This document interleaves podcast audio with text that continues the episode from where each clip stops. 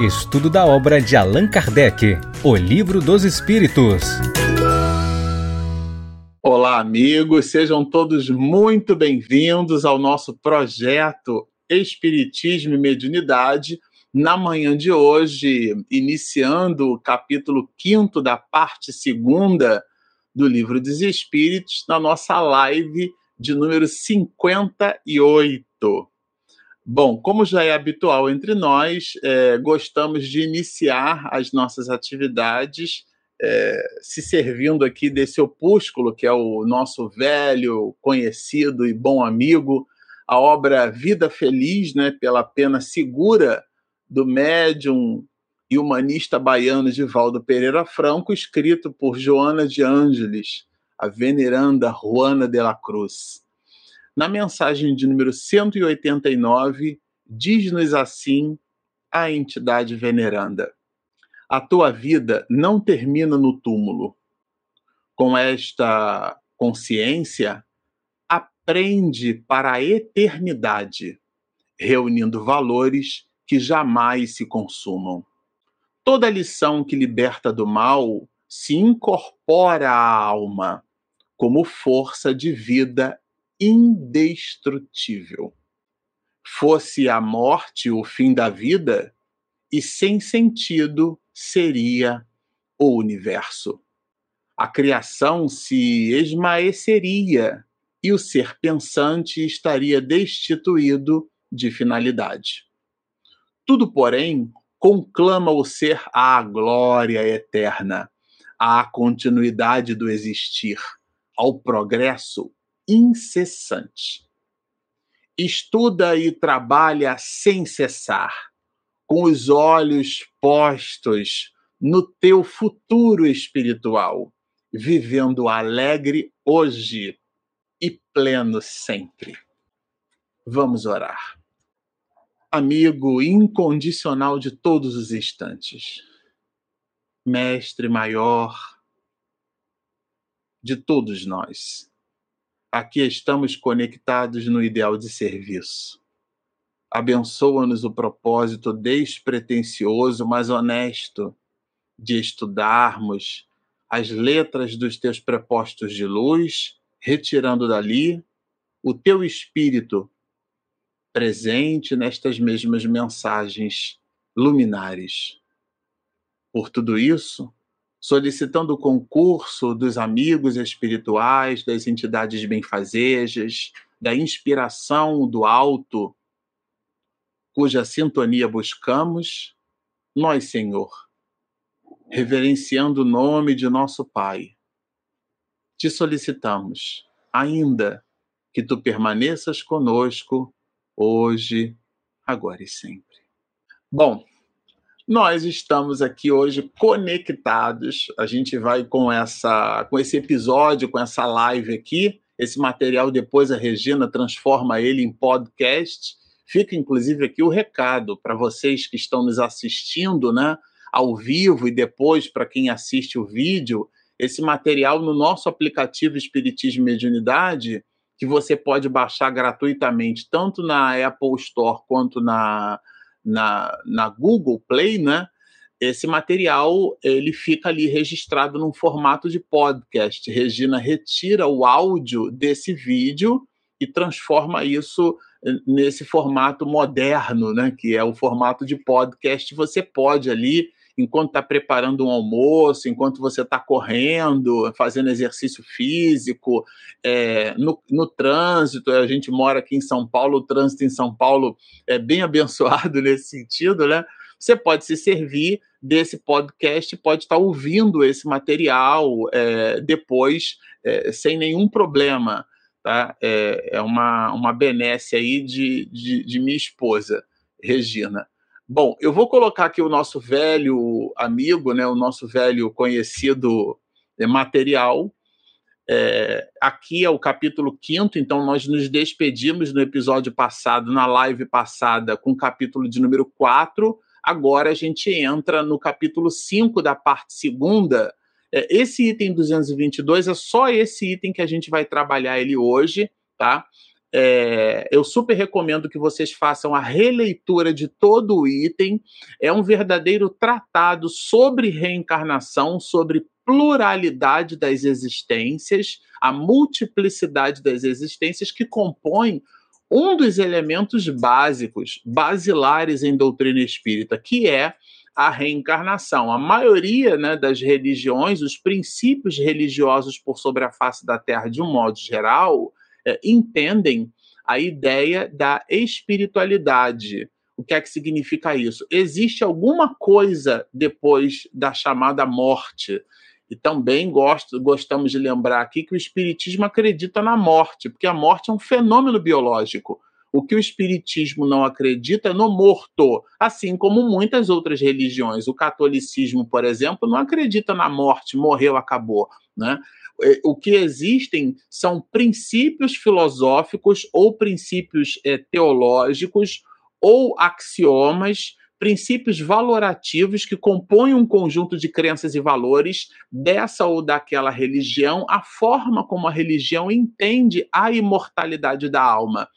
Esse desdobramento, ele sim, ele tem especificidades no hinduísmo, no cristianismo, no catolicismo, no próprio espiritismo, mas por uma coisa ou por outra, todas elas, de um modo geral, né, abstração, abstração feita às nuances, aos detalhes, mas a maioria protagoniza a ideia de que a alma sobrevive é, depois da disjunção molecular. O que morre, o que apodrece é o corpo no caixão. Mas a alma não é o corpo. Nós não somos um corpo, né? Nós o possuímos como um avatarzinho, como essa blusa aqui, polo, que aliás a Regina pediu para eu trocar, que me usar ela. É, essa blusa polo, quando ela ficar suada, eu vou ter que botar ela para lavar, né? É um ato de higiene. Então, vejam, mas a blusa não sou eu. Nem eu, por mais que a gente se apresente, eu assisto lives na internet, a maioria né, das pessoas, é, a, a, maioria das que fazem live, gostam de, de trazer uma identidade, né? Da, a sua identidade, a sua marca. E existe um rapaz na internet que eu assisto, né? É, por sinal tem o nome de meu filho, ele sempre faz lives com blusa polo, né? Então é a marca dele. Mas a, o fato dele usar sempre blusa polo não significa que ele seja a blusa polo. Ele se apresenta assim. Então, o corpo com quem o que a gente usa para se apresentar, esse corpo não somos nós. É, isso é, parece básico, mas na nossa vida de relação, às vezes a gente confunde as coisas, né? Transforma a imagem como fazendo parte do nosso traço de caráter. E tudo aquilo, é, é, todo esse volume de reflexões dialoga com a ideia da multiplicidade das existências. Ou seja, aqui, quando a gente é, é toma o capítulo 5, a gente observa considerações de Allan Kardec sobre a pluralidade das existências, mostrando, confirmando, ratificando a ideia de que nós não somos corpos, nós somos espíritos imortais. E esse, essa ideia da imortalidade da alma, a gente vai observar, por exemplo, é, é, em Platão, em, em, em, filósofos muito antigos, né? um princípio é, milenar essa ideia não é uma ideia da doutrina espírita, né? Isso é importante a gente lembrar. E ele, inclusive, começa dizendo isso: não é novo é, o, o, dogma da reencarnação, né? É, e, e, cita aqui o próprio Pitágoras, né? Que trabalhou essa ideia da, da, da multiplicidade das existências, né? É, os gregos, inclusive, acreditavam né, que eventualmente o homem poderia voltar num corpo de um animal, mas o, o, o detalhe a gente não vai discutir aqui. O que é importante é a gente entender o conceito. O conceito milenar é a alma não morre. O que morre é o corpo. A consciência permanece, né? A, a consciência para o materialista é o conjunto do quimismo cere cerebral, né? Todo o conjunto de manifestações neurosinápticas, é, neuroquímicas, como se a consciência fosse o produto, né? Fosse o resultado de uma manifestação material. Aqui, a doutrina espírita nos apresenta uma visão metafísica, ou seja, está acima, está além da condição material. A consciência, a alma, a inteligência, né, o, o, todo o volume de condição cognitiva que forma o nosso produto intelecto moral, todos nós temos uma habilidade, na verdade, um conjunto delas, isso é o que forma o nosso traço de caráter. Então, tem gente que tem compleição para o desenho, para verbalística, para matemática, para fazer comida, para trabalhar com arte, né? Então aqui em casa, por exemplo, tem um monte de designer, né? Regina, é, é a Clarissa. Então é, é, vejam, isso forma essa multiplicidade de habilidades. Isso é o traço de caráter. Quando nós desencarnarmos, quando Regina, que faz essas vinhetas aqui do canal que vocês observam, quando ela desencarnar, continuará sendo a mesma pessoa quiçá no mundo espiritual não tenha Final Cut lá para ela editar alguma coisa lá para Miranda, né? Mas enfim, a pessoa continua, conserva as suas habilidades. Então, ou seja, isso não foi uma invenção, essa ideia da imortalidade da alma, esse é que é o ponto. Não foi uma invenção é, da doutrina espírita. O espiritismo, por exemplo, não inventou também a mediunidade. Né? A ideia da transmigração das almas é, formava, pois, uma crença vulgar. Esse vulgar é no sentido de comum, né? A ideia a vulgarização da doutrina espírita, torná-la comum, não é vulgar no sentido de promíscuo, né? Aqui é, é, tem outro sentido essa palavra, né? A crença vulgar aceita pelos homens mais eminentes, ou seja, aqueles intelectuais da época, né? É, aceitavam. Aquilo era de fato uma trivialidade. Inclusive, entre os judeus primitivos, a ideia da reencarnação era algo é, comum. Então, não foi a doutrina espírita que trouxe esse princípio, esse dogma, né? Ensinando dogma. Essa palavra dogma é uma verdade incontestável, tá? Você pode entender uma verdade incontestável como aquilo que você não pode ou não deve contestar coercitivamente, então eu, são os pais dizendo para o filho: é assim e está acabado. Então você tem que acreditar nisso, está acabado. Isso é uma forma, né, do ponto de vista é, da, da, liturgia da igreja, vamos chamar assim. É, esses princípios são axiomas e eles se colocam, são postos como valorações axiológicas dogmáticas, ou seja, você não deve questioná-los, porque eles fazem parte do, daquele conjunto de, de crenças e valores, fazem parte do credo. Então, acreditar na Santíssima Trindade é um conjunto valorativo, é, dogmático, proposto né, pela patrística cristã e Santo Agostinho, depois ratificada por vários padres da igreja, esposados, claro, eles fazem parte da filosofia da igreja. Então, isso é um dogma. Tá? Então, existe esse, essa ideia para dogma. Uma outra ideia para dogma é aquilo que a gente chama de premissa, né? Em, em, em, ciência, a gente também chama isso de axioma. Ou seja, são proposições valorativas que você estabelece como princípio de verdade. Então, você adota aquilo como um princípio de verdade então, é, eu estou lendo um livro aqui de, de, de, Isaac Newton, né, um livro do século, tem um prefácio aqui do século XII, vai é, é, Princípios Filosóficos da Filosofia Natural. É um livro, tem esse título diferente, mas é basicamente um livro de física. No século XII, a gente acreditava que a gravidade era um fenômeno sobrenatural que só poderia ser explicado por Deus, né?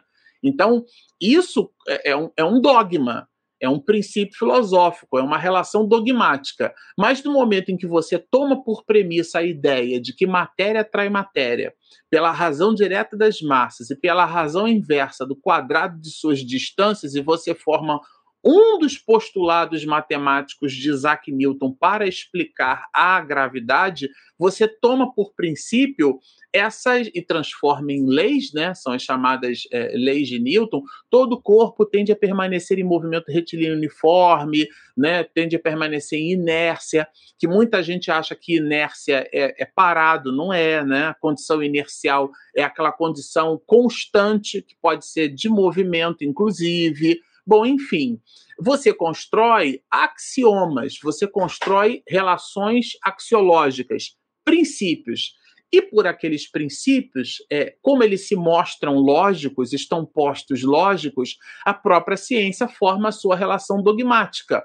Então, o dogma, nessa perspectiva, também pode ser entendido como algo que você não questiona, porque ele se mostra lógico e evidente como a gente diz, né, do ponto de vista empírico, contra dados e fatos, não há, é, é, não há o, que dizer, né? Os dados e os fatos falam por eles mesmos, né?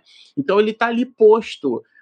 É, você evidencia, você quantifica para qualificar mas ele está ali posto, como a astrofísica, a astrobiologia, a astronomia, que são ciências empíricas, são ciências observacionais, né?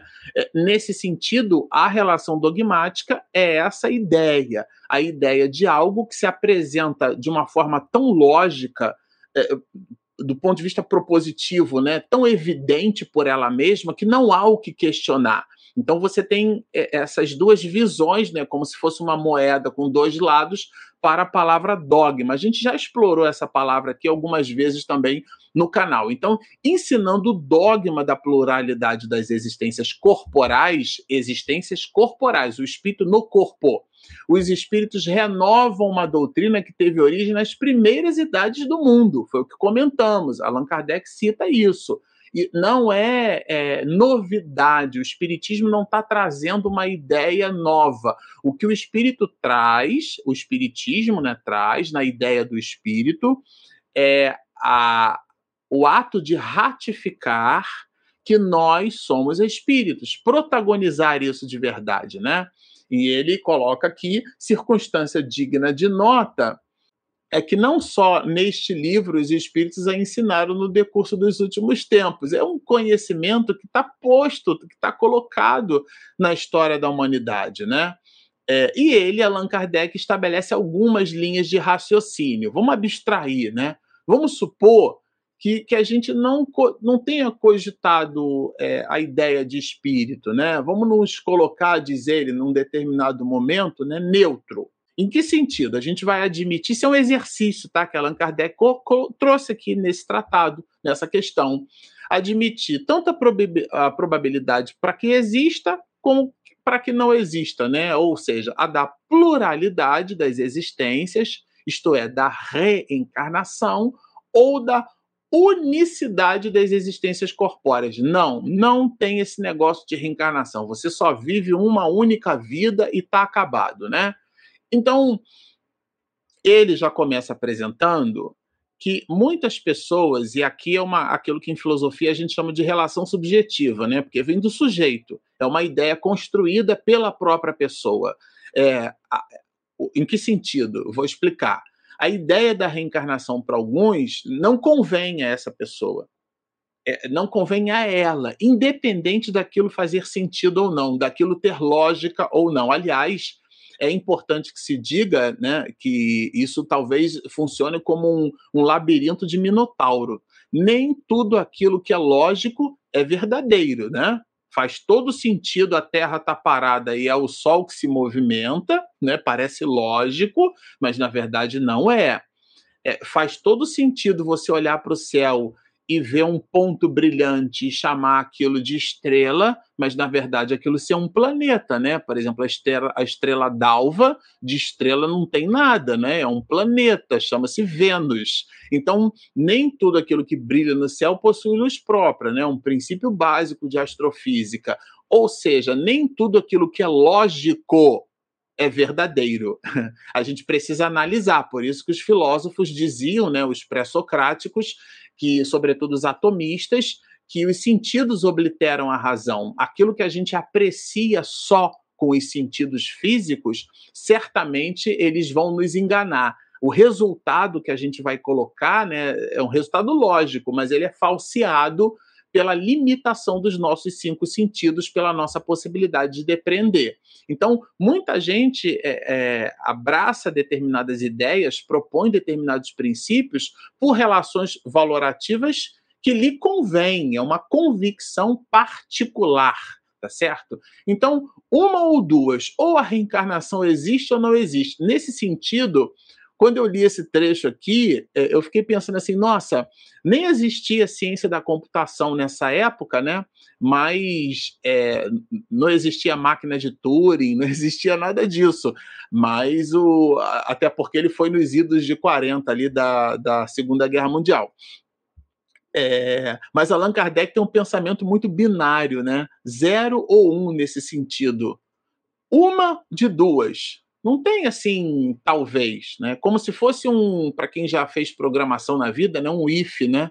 Você tem uma, uma proposição essa proposição, se for verdade, if, then, else. Lembram? Para quem né, já se viu as voltas com isso. Então, aqui é o mesmo raciocínio de Kardec. O raciocínio é binário. Uma proposição, ela só pode ser ou falsa ou verdadeira. Lembram de tabela verdade? Quando eu digo lembram, tá? É imaginando que alguns de vocês que estejam nos assistindo já se viram aí as voltas com essas coisas. Não P, não Q, P e Q, né? todo o conjunto de portas lógicas de, de, de, dos instrumentos eletroeletrônicos, toda a engenharia eletrônica, tudo que existe de mais sofisticado no planeta hoje, nasce observando um conceito de porta lógica, que aliás nasce em Aristóteles, né? Seria uma outra live para falar disso, mas é um conceito de lógica, aquilo precisa fazer sentido e é uma relação binária. E aqui Allan Kardec traz uma relação binária. Ou a reencarnação existe, ou ela não existe. Simples assim, tá? Sofri hoje bastante, não quero sofrer mais amanhã. Isso aqui é assim, a pessoa é, é ela ela vai dizer, não, uma vida só já é o suficiente. Quem já não ouviu isso, né? Pessoa disse, não, é, é, é tá bom uma só, né? Já, já paguei a minha dívida, já, já fiz o que, que eu precisava fazer, né? E ele vai desenvolver até com, com metalúrgicos ali, né? Com funcionários operários. Depois aqui, mais adiante, eu vou comentar um pouco dessas realizações, né?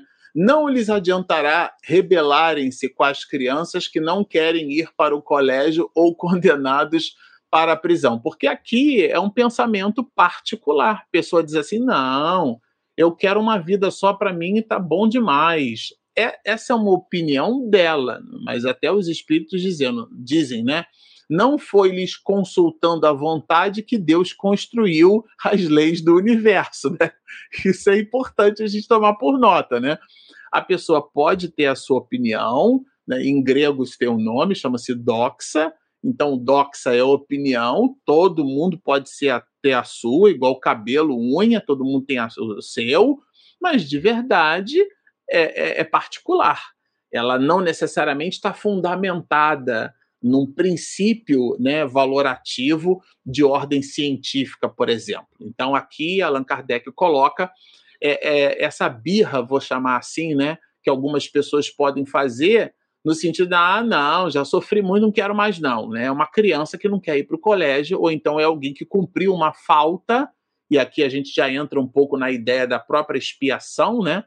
É, ele cometeu uma falha, ele precisa é, efetivamente purgar aquilo, ou seja, precisa visitar. É como alguém que fez uma prova e foi mal na prova.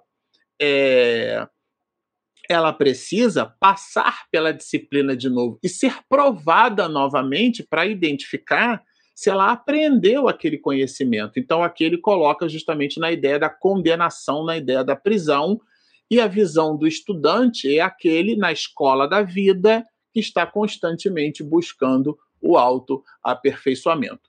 A doutrina espírita, diz-nos Allan Kardec, no tocante à reencarnação, não é tão terrível como a julgam, porque isso é importante a gente destacar aqui, porque muita, muitos de nós, né, a pessoa diz assim: ah, ah eu eu eu estou pagando a minha dívida. Essa ideia de pagar, né, como se Deus fosse um banqueiro, fosse um contador, fosse alguém com um chicote na mão, ou alguém com a vara de goiaba que, sabe, e fica ali vlapo, né, que enverga, mas não quebra, né?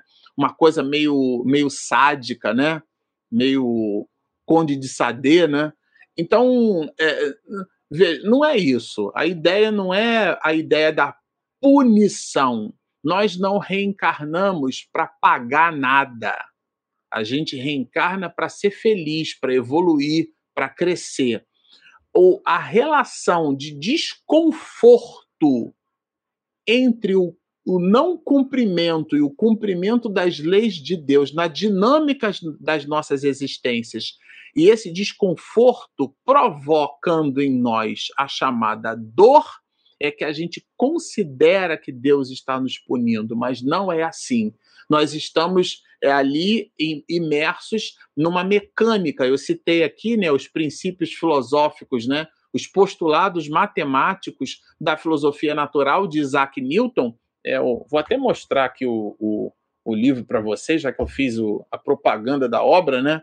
Eu vou mostrar aqui, deixa eu colocar o meu aqui mais.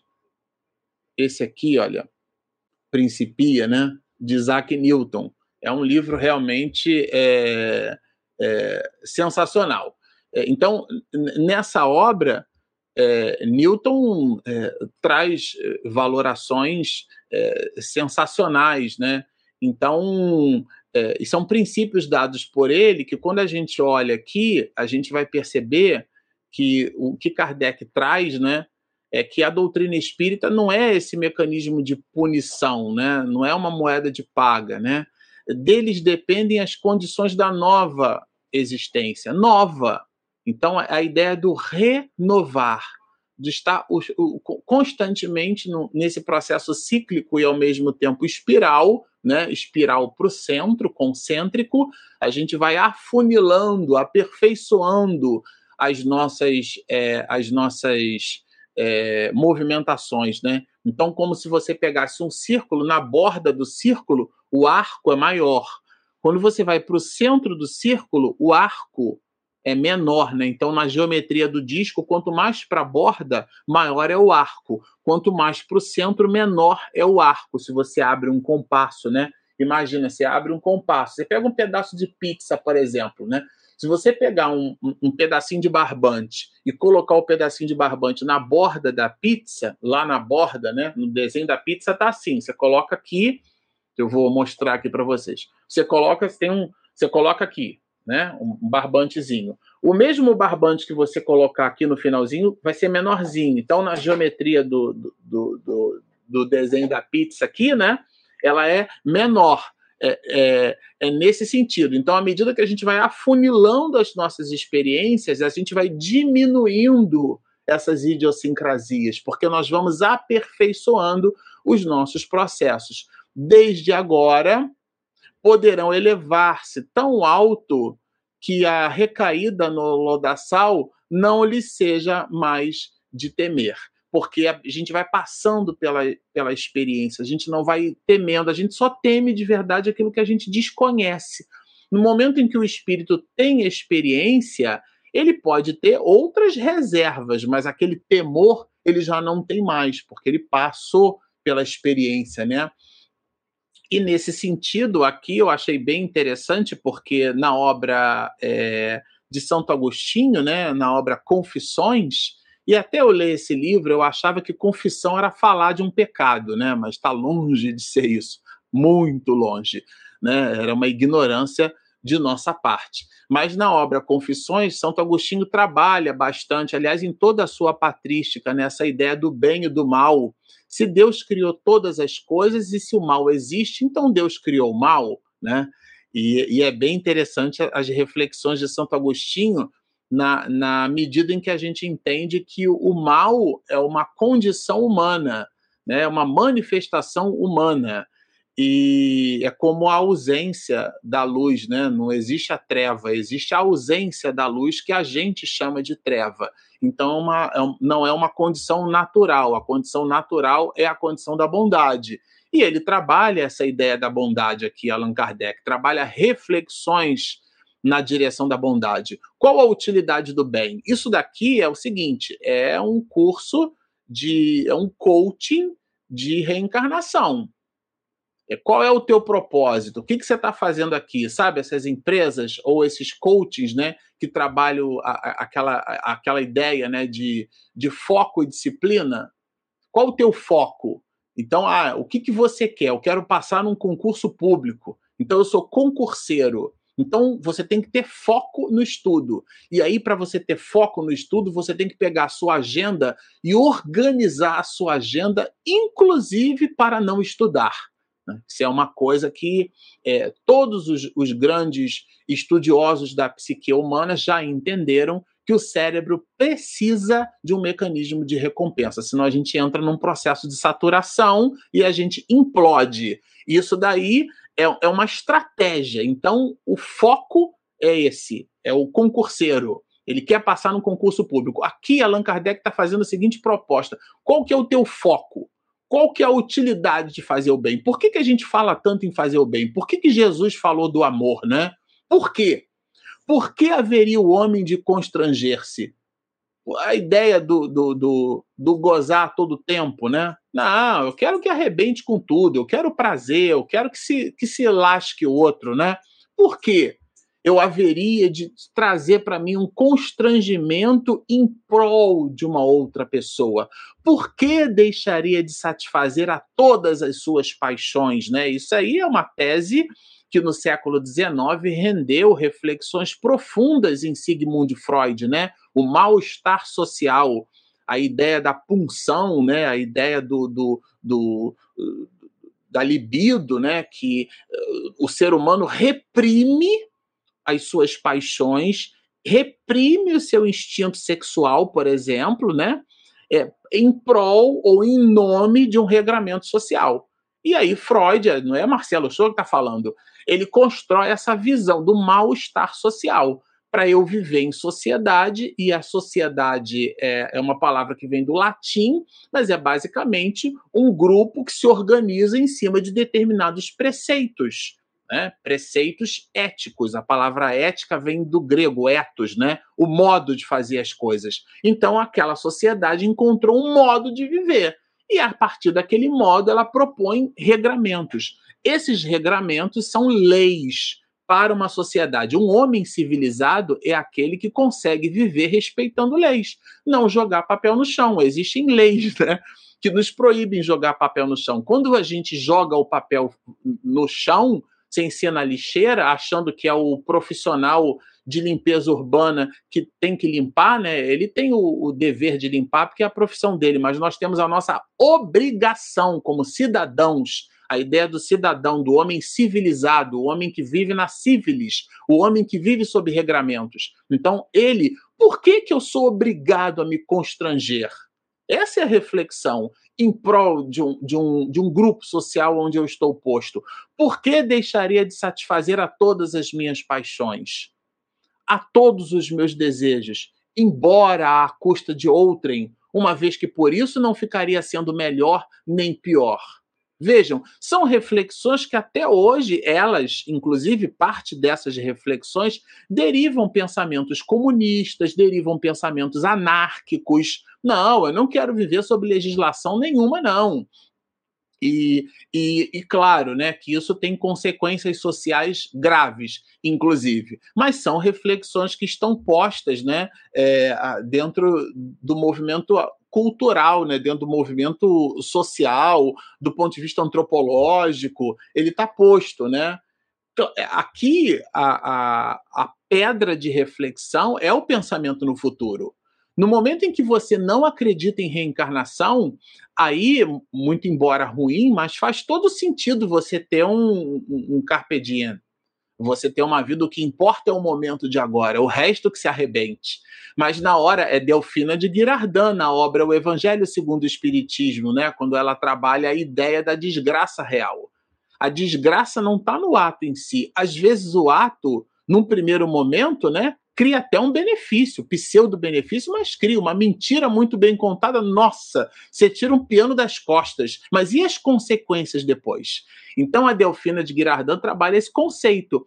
A, a, a desgraça real não está na atitude ou na atividade em si. A pessoa comete um homicídio, ela, ela, ela consegue, então, é, vamos dizer assim, dissipar as provas mas e as consequências morais daquele ato? Então, a, a tese não é minha, de Delfina. Quais são as consequências morais?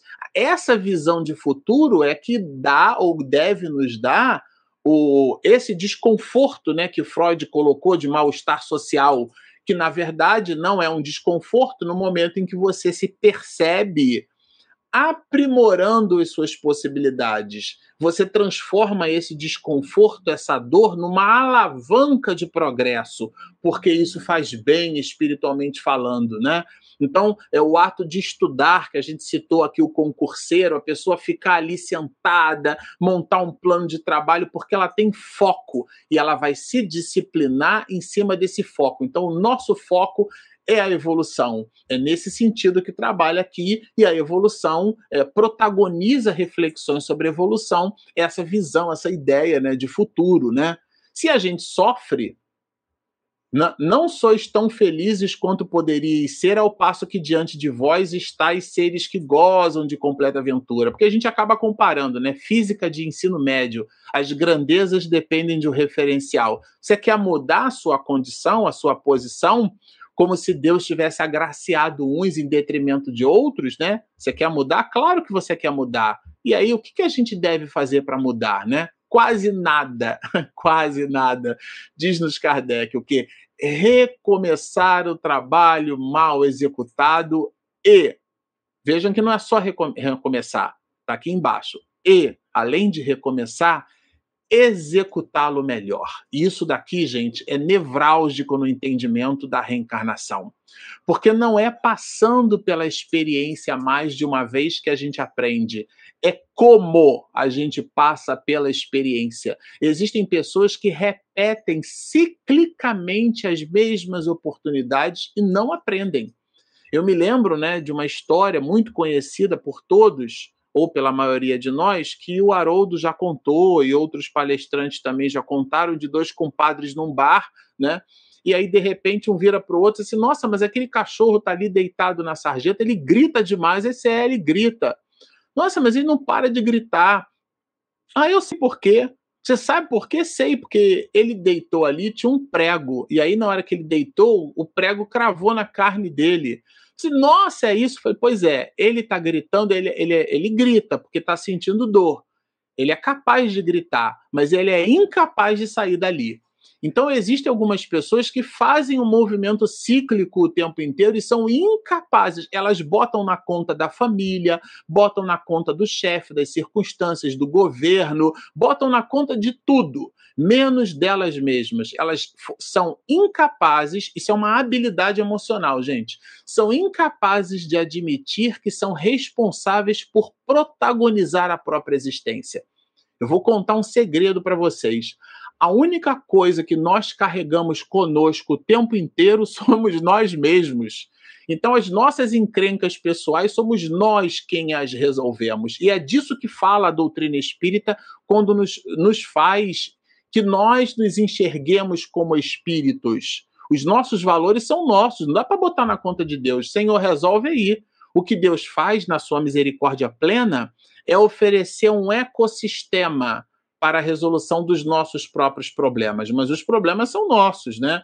E eles continuam. Aqui está uma riqueza imensa de que podeis gozar. A riqueza da reencarnação. Para isso, só é necessário que trabalhes arduamente durante um minuto.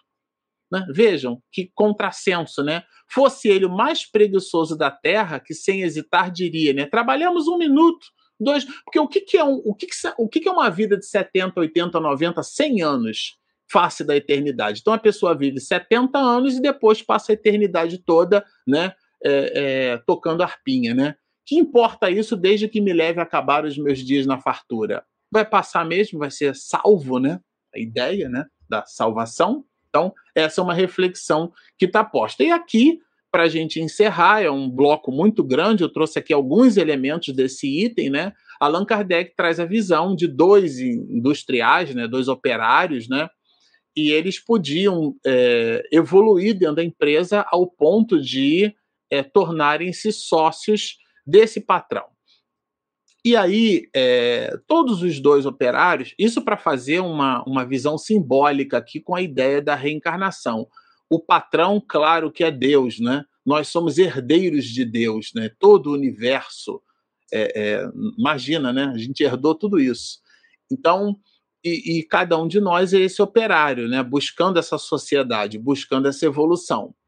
Esses operários, os dois, né, é, eles opera, é, empregaram mal o dia deles, tá? E aí é, poderiam ser facilmente despedidos, porque não cumpriram com as suas obrigações. Né? É bom. O, o, ele, o primeiro deles, né, não tinha, perdeu o emprego, não tinha mais o que fazer, morreu. O outro, né, é, perdeu o dia. E, e, e o outro patrão, veja a abordagem, né? Perdeste um dia, deves-me, por isso, uma compensação. Olha que interessante. Olha aqui, olha. Executastes, executaste, né? Tu, mal o teu trabalho. Então ele fez, ó. Ficaste é, a me dever uma reparação. Dá para fazer de novo. Não vou mandar embora e a pessoa não tem mais chance, né? Consinto que o recomeces. Isso daqui é um símbolo da ideia da reencarnação. Você viveu, não completou a tarefa, volta lá e termina, meu filho. Então, é, é, essa que é a ideia da clemência de Deus, né? O homem não, Deus não nos pune, Deus é misericordioso, né? Eminentemente consoladora é a ideia oposta que nos permite a esperança. Porque eu posso me aperfeiçoar, eu posso começar de novo, eu posso realizar melhor. Disse um filósofo, né, que se Deus não existisse, fora mistério inventá-lo, para a felicidade do gênero humano. Né? Eu me lembrei bastante de Dostoiévski, né? É, se Deus não existe, tudo é permitido. Então a ideia, né, da, da, da visão da transcendência, né? Porque realmente a, a ideia da existência de Deus, a ideia da imortalidade da alma espiritualiza a nossa experiência que passaria a ser eminentemente é, material é, se existia, qual foi a sua situação, né? A situação dessa nova existência, né? Ele continua, ele completa essa sua existência, né? É, e aqui Allan Kardec vai desenvolver em cima desse princípio habilidades e aptidões que nós vamos construindo numa série de reflexões, tá?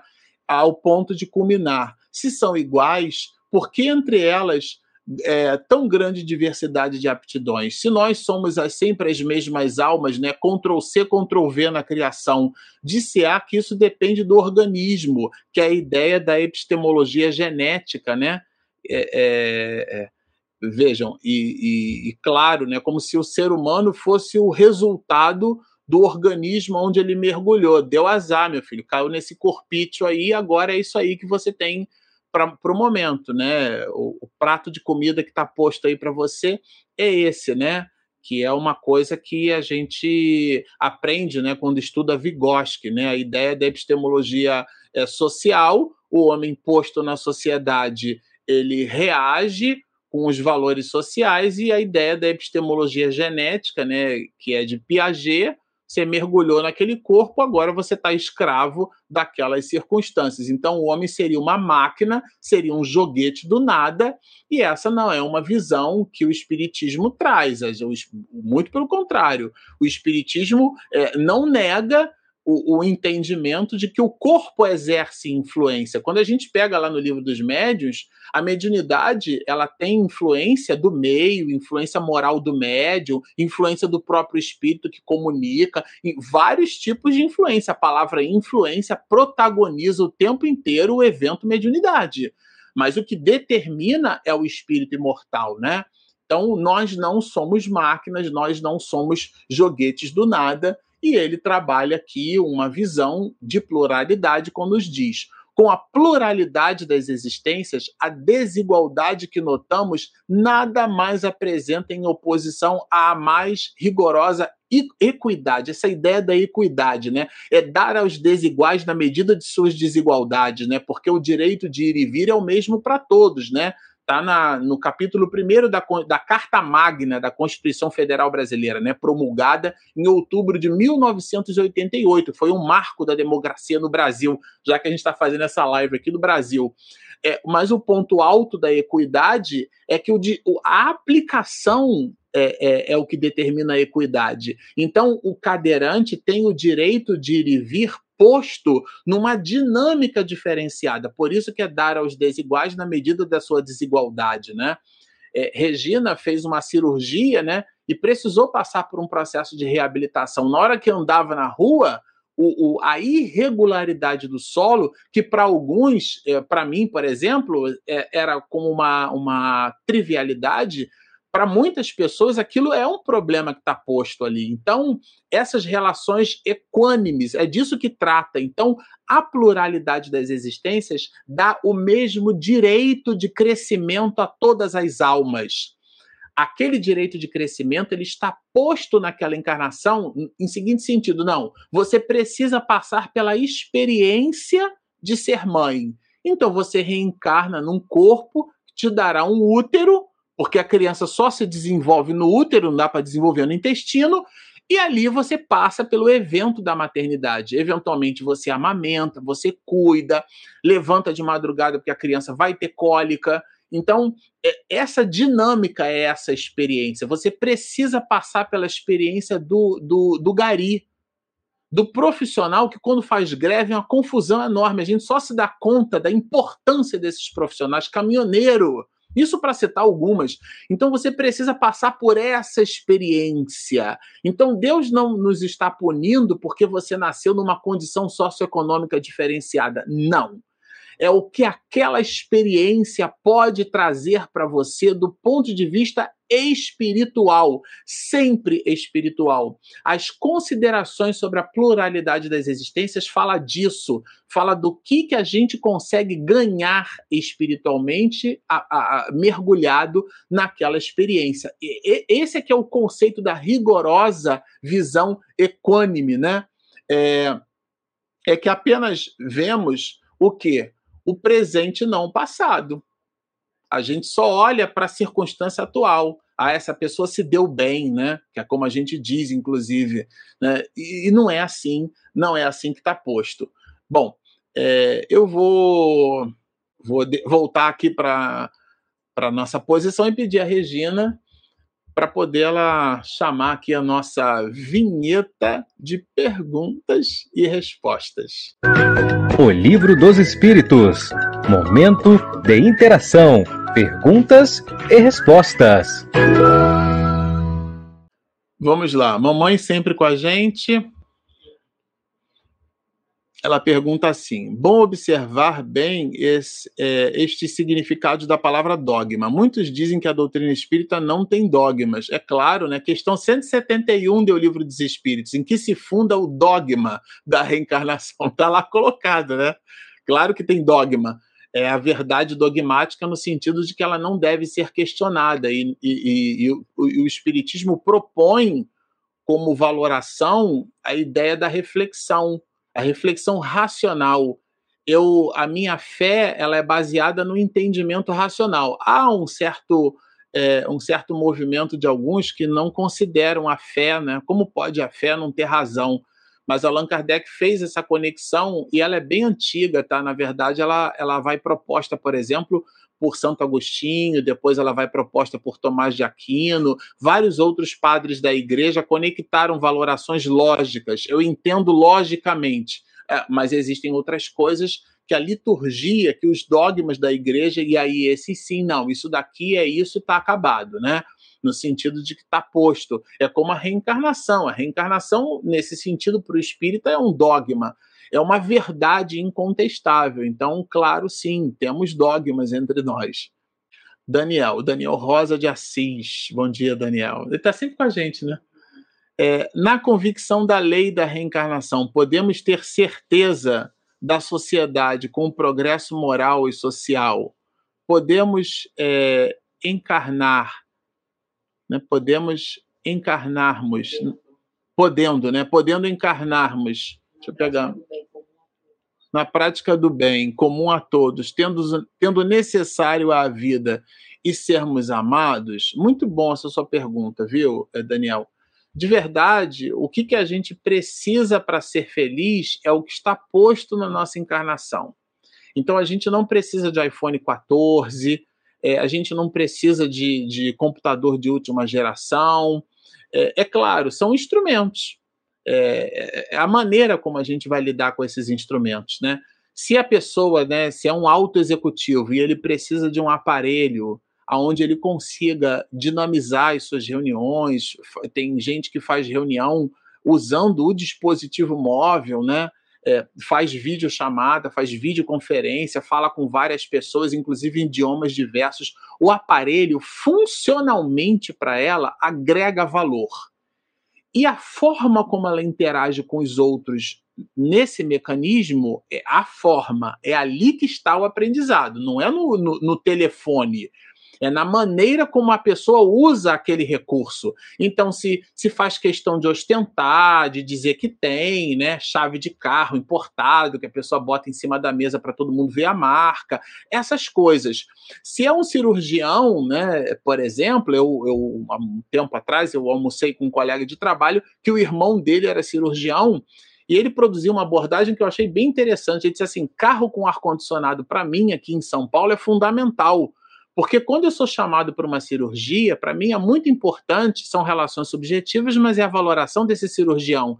É importante que eu esteja ali, tipo numa bolhazinha, né? Eu tô ali meio blindadinho, o, o, o carro não tem muito ruído, boto minha música clássica e eu vou em direção ao hospital de destino por onde eu fui chamado, né, para poder fazer uma cirurgia às vezes às pressas, e a condição, o ecossistema que Deus me proporcionou me dá essa tranquilidade, né? Imagina pegar um trem lotado, né, e a pessoa chegar lá toda suarenta, tremendo para poder fazer uma cirurgia, né? É diferente. Então, os meios, é claro que eles exercem influência, assim, óbvio, mas eles não devem protagonizar a nossa vida. Então, eles são necessários. Tudo aquilo que gira em torno das necessidades falam sempre desse aspecto moral, mas o objeto em si mesmo é sempre um objeto, né? Clóvis também está sempre com a gente, né? Marcelo, considerando a partir do simples ignorante até agora e seguindo até seres angelicais, angelicais, né? que um dia chegaremos, estamos considerando uma média numa escala temporal mais perto de onde? É, olha, Clóvis, eu, o que, que a gente pode te falar, né? André Luiz, na obra Evolução em Dois Mundos, ele, ele comenta ali de 1 bilhão e 500 milhões de anos, tá? Entre o princípio inteligente e até a ideia do espírito que adquire consciência de si mesmo, que é, a, é esse que você colocou. Essa ideia do simples ignorante, esse ignorante é aquele que ignora, né? aquele que desconhece. A ideia da simplicidade traz também um pouco da sofisticação. Leonardo da Vinci né, vai nos dizer que a simplicidade é o supremo grau da sofisticação. A frase é dele. Então, nesse sentido, ser simples é ser muito sofisticado, ou seja, Deus nos criou altamente sofisticado, né, uma sofisticação enorme do ponto de vista espiritual e um papel em branco. Aquilo que era chamado, né, na época do, do da filosofia moderna, de, de tábula rasa, um papel em branco. Então, nesse sentido, é, é, que nós somos simples e ignorantes. Até chegarmos nessa condição, André Luiz nos revela que existe uma distância de 1 bilhão e 500 milhões de anos. E dali nós escrevemos a nossa historiografia espiritual. Jesus, por exemplo, antes é, dele, né, com outro conjunto de, de arquitetos siderais, né, é, sob, sob as vistas de Deus, que é uma expressão de Emmanuel, né, é, orquestrar aquilo que seria o planeta Terra mais tarde, né, extrair da nebulosa solar é, essa porção do que a gente entende hoje como sendo a Terra, isso há 4 bilhões e 500 milhões de anos atrás, Jesus Cristo já era espírito puro, já era Cristo, né? Porque Cristo não é sobrenome de Jesus. Então ele já era Cristo. Então, aí você faz as contas, viu, Clóvis? Eu vou deixar para você fazer essa conta, né? Porque a gente ainda está ali a, a, braços dados com um mundo de provas e expiações. Quem acompanha o noticiário hoje está entendendo aí o, o a, a, a, encrenca que a gente está que a humanidade está se metendo com a Rússia, com a Ucrânia, toda essa movimentação. A gente ainda fala de guerra, de projétil que, que explode do outro lado, estilhaça e mutila corpos, explode posto de gasolina, explode é, é, é, bairros com, com, com, residências. Vejam, é, se fosse num cenário, no, no, no chamado é, canteiro de guerra ou, ou, ou cenário de guerra, já seria algo terrível, né? Imaginemos isso, extrapolemos isso, um tanque de guerra correndo nas ruas e passando em cima de carro, destruindo tudo. Nós vivemos, isso está posto na sociedade do século XXI. Do homem cuja NASA, né, a divisão espacial, é, propõe chegar em Marte passando pela Lua como área de stage. Vocês vejam? E a gente fala de guerra ainda. Então, nós somos bebês espirituais. Nessa perspectiva, Clóvis, contar esse tempo fica realmente muito complicado. Mas eu te dei aí alguns elementos para você imaginar quanto tempo falta, né? Já que do seu calendário cósmico aí, certamente você deve estar interessado em quanto tempo falta para você espírito puro. Faça você a sua conta. Tá, a Benigna está fazendo duas perguntas em uma. Aí eu leio essa e depois eu leio a segunda, entendi. Olá, Marcelo, muita paz. Como influenciar um ente querido que está gritando com a dor do prego cravado, transferindo a sua dor como causa, é, como causa o outro? Podemos ajudar? E aí ela continua. Porque essa tendência de transferência é, das nossas dores, buscando um culpado fora de nós, esse comportamento é doentio? Eu vou tentar responder as duas perguntas me servindo de Manuel Filomeno de Miranda. Na obra Nos Bastidores da Obsessão, ele coloca a obsessão como sendo uma, uma patologia, uma doença. Então, todo desvio psíquico, aliás, o livro que a gente está estudando aqui, né?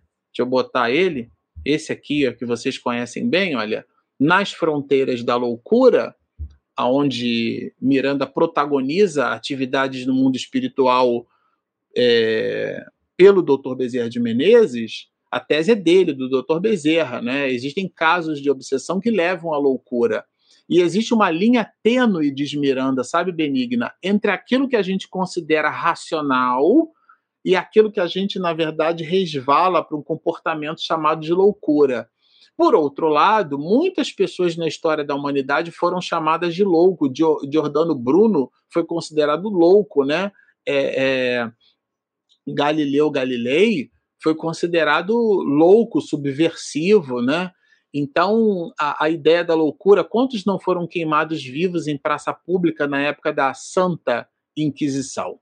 Né? Então, essa ideia de loucura, ela tem carrega também consigo as suas, a, a sua subjetividade. Mas o ponto alto aqui é que são encrencas. Definitivamente são encrencas é, Miranda, inclusive Miranda traz para nós, sabe, Benigna, que existem casos que uma existência só é incapaz de resolver. Na obra Ave Cristo, a gente vai perceber ali o personagem Quinto Varro, que leva 100 anos, duas encarnações, para tentar tirar o filho do paganismo, né, da condição politeísta, e entender Jesus como sendo governador do orbe. 100 anos.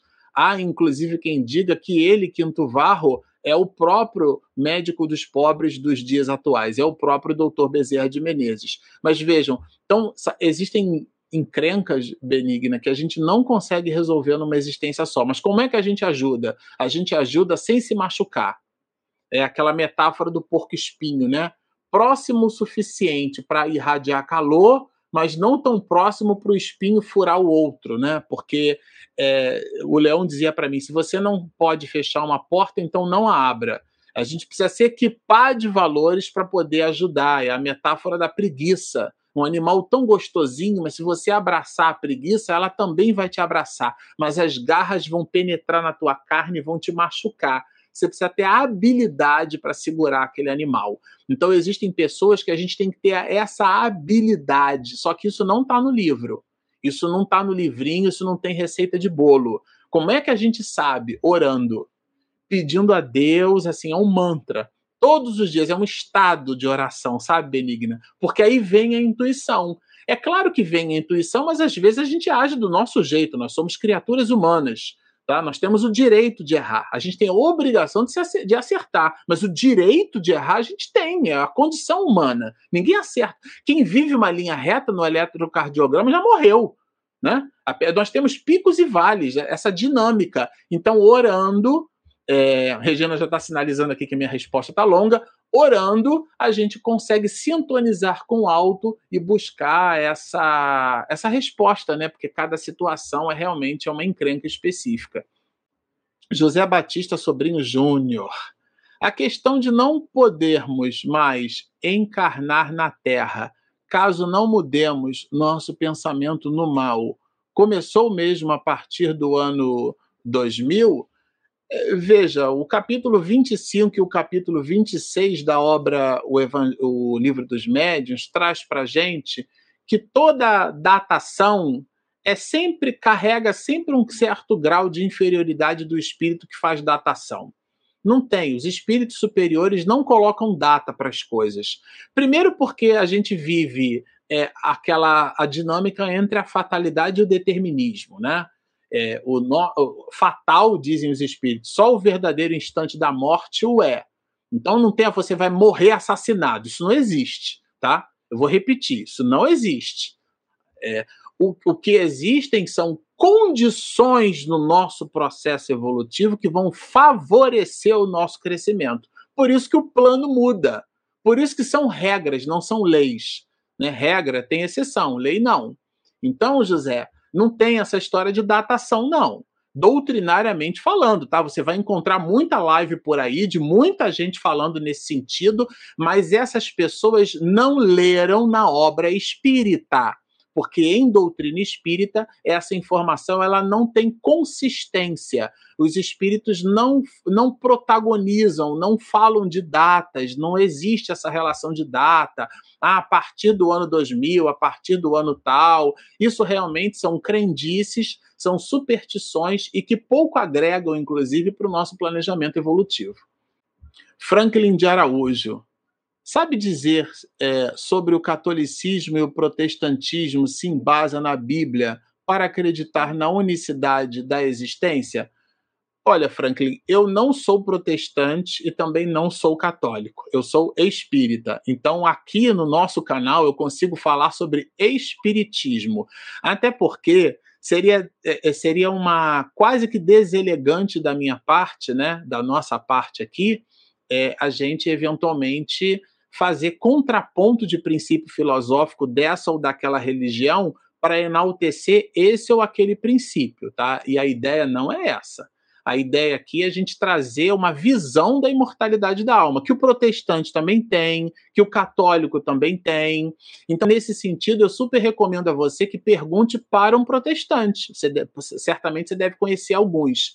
Pergunte para um católico ou para mais de um. Certamente você deve conhecer muitos. E considerando a visão que o Espiritismo te propôs, e é essa aqui que está posta na nossa live, você vai ter uma quarta opinião, que é a sua. Não é a nossa aqui no canal, não é eventualmente a do protestante, não é a do católico.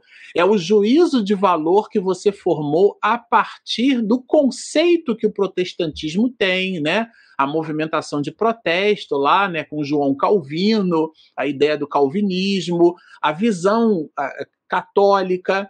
É, essas visões vão, vão incrementar o seu ponto de vista e vão ampliar as suas possibilidades, tá? O que eu, claro, né, super recomendo além disso, é que já que a gente está falando do embasamento bíblico, que você leia a Bíblia.